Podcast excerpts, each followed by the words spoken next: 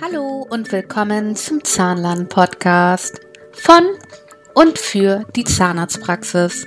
Es geht um Praxismanagement, Hygiene, zahnärztliche Abrechnung und meine Meinung dazu. Also viel Spaß damit!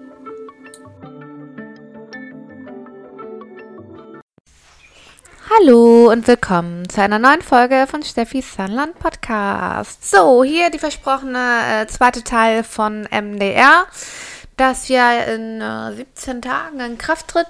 Und ähm, am Ende dieser Folge werde ich was zu meinem geplanten äh, QM-Club erzählen. Also wer da noch Interesse hat äh, zu diesem Thema, der bleibt am Ende einfach noch dran. Ansonsten ähm, kommt nach MDR Part 2 erstmal auf jeden Fall die neuen PA-Richtlinien. Da habe ich ähm, auch ein ganz tolles Interview und eine schöne Diskussionsrunde. Da freue ich mich sehr drauf. Also Diskussion ist das falsche Wort. also da wird auf jeden Fall bald PA-Richtlinien kommen mit einer total tollen Hilfe zu dem Thema, wo ich drüber sprechen werde. Ähnlich wie äh, mit Steffen. Ich hoffe, dass äh, die Folge habt ihr euch angehört. Ähm, also ein richtig schönes Interview zu dem Thema und da freue ich mich schon sehr drauf. Also hiernach kommt auf jeden Fall PA-Richtlinien, die ja auch unheimlich spannend sind.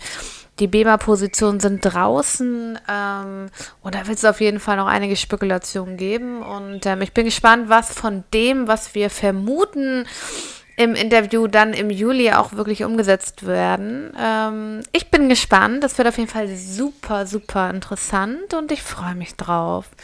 So, MDR. Also es wird hier jetzt nicht viel Neues geben von der ersten MDR-Folge, weil ich habe festgestellt, dass ich eigentlich schon alles gesagt hatte, was wirklich wichtig ist. Aber ich will das noch ein bisschen im Detail ähm, sagen. Und zwar, ähm, das MDR tritt, wie gesagt, in Kraft am 26. Mai. Ähm, das dient zum Schutz von Patienten für fehlerhafte und risikobehaftete Medizinprodukte. So, das ist ganz wichtig, das Wort Medizinprodukte. Also, die Verordnung trifft halt nur individuelle Hersteller von Medizinprodukten. Ich betone das so, weil ich immer noch überall lese und leider auch von anderen externen Kräften schon gehört habe, dass da wirklich empfohlen wird, auch hier guter Percherspitzen und so solche Dinge ähm, mit einer Chargenrückverfolgbarkeit zu belegen. Das ist also erstens stelle ich mir das unheimlich schwierig und absolut zeitaufwendig vor. Und zum anderen unterfällt das nicht dem MDR. Ähm, alle Materialien, die ihr benutzt in der Zahnmedizin für Füllungen, Wurzelkanalbehandlung und, und, und, unterliegen nicht dem MDR. Also das müsst ihr nicht chargenrückverfolgbar dokumentieren. Ihr müsst die Materialien, die ihr im Mund benutzt, immer dokumentieren. Dafür gibt es eine Dokumentationspflicht. Aber ihr müsst keine Charge oder sonst irgendetwas äh, notieren. Es muss keine Rückverfolgbarkeit stattfinden. Und es ist ja wohl ganz klar, dass keine abgelaufenen bzw äh, Medizinprodukte, die sind ja nicht abgelaufen, in dem Sinne schon, aber es das heißt ja nicht Mindest ähm, Haltbarkeit, sondern Verfallsdatum. Ja, weil das sind Prozesse, die wirklich verfallen mit der Zeit, wenn in der Länge der, wenn eine bestimmte Länge und Dauer Sauerstoff dem zugeführt wird, dann ist der chemische Prozess oder die, die Herstellung, die damals stattgefunden hat, halt nicht mehr gegeben und deswegen verfällt das Produkt. Das ist natürlich eine Sache, die im Rahmen des Qualitätsmanagements immer beobachtet und äh, dokumentiert werden muss, aber das ändert ja nichts daran, dass es nicht dem MDR unterliegt und dass eine Chargenrückverfolgbarkeit für diese Produkte nicht äh, verlangt wird. Es fällt nicht unter das MDR, sondern nur Sonderanfertigungen für den Patienten. Was sind Sonderanfertigungen? Naja, in so einer normalen konservierenden Zahnarztpraxis, wenn du ein kleines Zerek-Gerät hast und da Inlays, Kronen und äh, Brücken herstellt, unterliegt das dem MDR. Wenn du ein Eigenlabor hast, dann alles, was in diesem Eigenlabor hergestellt wird, außer Schienen und auch nur das, was im Mund verbleibt, ne? Also kein kein Gipsmodell oder was, ne? Und halt alle KFO-Gerätschaften, die entweder äh, selber in den Mund äh, gebracht werden, wie Brackets beispielsweise, oder ähm, die die im Labor hergestellt werden. Genau. So, dann ist es noch ganz interessant, dass auch Zahnärzte keine Hersteller sind für bereits in ähm, Verkehr befindliche Medizinprodukte. Das heißt, wenn ihr Unterfütterungen macht oder Erweiterungen macht ähm, oder Reparaturen oder auch an den KFO-Geräten was verändert, das fällt auch wieder nicht unter das MDR. Also das finde ich auch ganz interessant, weil ähm, natürlich diese Produkte jetzt anfänglich äh, im Labor auch aufgenommen worden sind bezüglich der Chargenrückverfolgbarkeit. Also diese Unterfütterungssachen und auch Reparaturkunststoffe für Prothesen. Das kann man sozusagen, ähm, wenn man extra was hat, äh, wieder rausnehmen, sozusagen. So, was ist also zu tun? Also man fängt an, dass alle Produkte in Risikoklassen eingestuft werden. Ja? Ähm, eine Gefährdungsbeurteilung muss hergestellt werden. Das kennen wir schon aus der Zahnarztpraxis. Dann ähm, Risikogruppifizierung, Gefährdungsbeurteilung ist auch fast dasselbe. So, dann ähm, muss ähm, eine verantwortliche Person hergestellt werden für die Medizinprodukte-Sicherheit, ähm, die halt dafür zuständig ist. Entweder beim größeren Labor äh, wird halt auch so eine Art äh, Qualitätsmanagementbeauftragten geben, der das dann macht. Aber in der Regel ist es dann der Zahnarzt oder die Zahnärztin, die das Eigenlabor führt. Ähm, es sei denn, es ist ausgegliedert von der Zahnarztpraxis.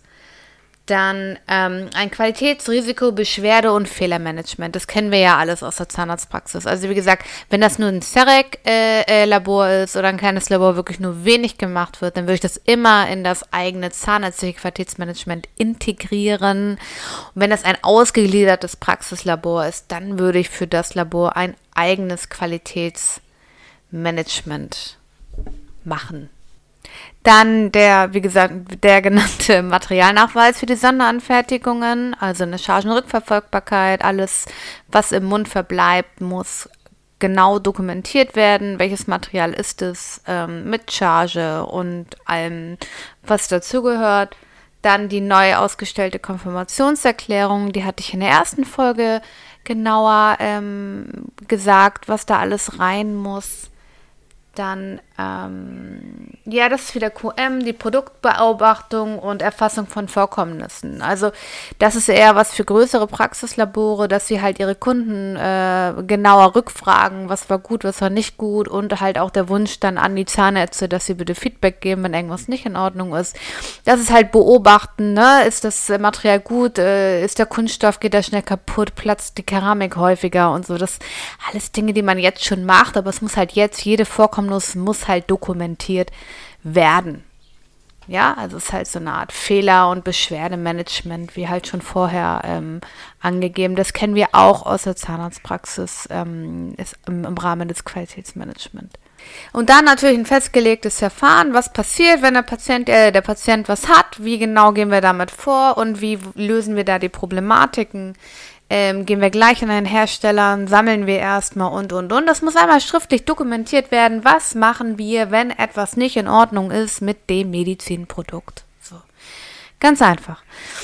Eigentlich sehr logisch ähm, und wie schon bei der ersten Folge gesagt, ist wirklich das Dentallabor der kleinste Fisch da im, im Gewässer, äh, den das betrifft. Das sind wir die große Firmen eher gefragt, äh, da ähm, genauer zu sein, aber pff, klar, ein Dentallabor stellt halt auch was her und es bleibt im Körper und da muss natürlich auch geguckt werden, ob Allergene, ob da irgendwelche Unverträglichkeiten sind, ob da ja irgendwelche äh, Langzeitproblematiken entstehen, ähm, weil der Patient halt dieses äh, Material im Mund hat, ne? Ähm, genau. Oder ja, dann, wenn man, wenn man vielleicht irgendwas hat, was qualitativ nicht so gut ist, aber natürlich nicht gewollt ist und da immer wieder irgendwas bricht, da ist natürlich auch eine Aspirationsgefahr im Mund groß und so. Das muss man halt alles beachten und ist halt deswegen schon wichtig, dass man das auch ganz genau nimmt. Aber kein Riesendrama machen. Also das Wichtigste, was als allererstes angefangen werden muss, habe ich in Folge 1 gesagt.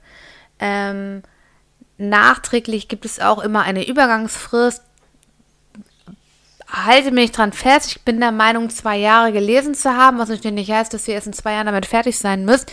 Das geht nur für das Risikomanagement, dass man da eine Übergangsfrist hat, dass man sozusagen auch die Chargenrückverfolgbarkeit ganz genau machen kann. Da ist auch eher der Hersteller gefragt, dann eine einheitliche Lösung zu finden äh, für alle Beteiligten. Aber die Übergangsfrist gilt natürlich auch äh, fürs Dentallabor und damit ist eigentlich auch nur die Genauigkeit und das Fine-Tuning des Qualitätsmanagements gemeint. Also die Basics, die müssen schon stehen dann. Also ihr Lieben, wie schon in der ersten Folge gesagt, macht euch nicht zu viel Drama. Ähm, das ist alles wirklich machbar. Ähm, man muss sich natürlich einmal hinsetzen, das machen und natürlich muss man neue Routinen äh, im, im Gesamten ähm, haben. Aber es ist nicht dieses riesen Panik, ähm, wie es gerade verbreitet wird. Also ich finde, es wird gerade unheimlich viel Panik verbreitet äh, zu diesem Thema. Es ist sowieso ein sehr spannendes Jahr, wo ganz viel passiert. Ne? Also MDR, äh, dann die neuen PA-Richtlinien, da bin ich auch unheimlich, äh, äh, äh, finde ich sehr äh, spannend, was da passiert. Und jetzt ähm, die Arbeits- und Infektionsschutzbegehungen, die jetzt äh, Runde machen aufgrund Covid. Ähm, da habe ich jetzt genau in einem Monat ähm, die erste Begehung, die ich begleite. Und ähm, wenn die durch ist, dann wird es davon auch dann eine Podcast-Reihe geben, damit ihr wisst, wie ihr euch dafür vorbereiten könnt, sollt und dürft. und ähm, genau. Jetzt ähm, zum QM-Club. Also ich habe mir lange Gedanken gemacht, ob und wie ich das mache. Vom QM-Club abgegangen ähm, habe ich mir Gedanken gemacht, äh, kleine Videos zu machen und dann zu posten und ähm, so Online-Seminare zu machen, also voraufgenommene von mir. Ne? Und dann kann man das käuflich erwerben und sich dann zu Hause angucken. Alles so Gedanken gemacht. Ich bin zu dem Schluss gekommen, dass das nicht meins ist. Also weder ähm, so einen Club zu machen, noch ähm, Videos zu drehen und die online zu stellen.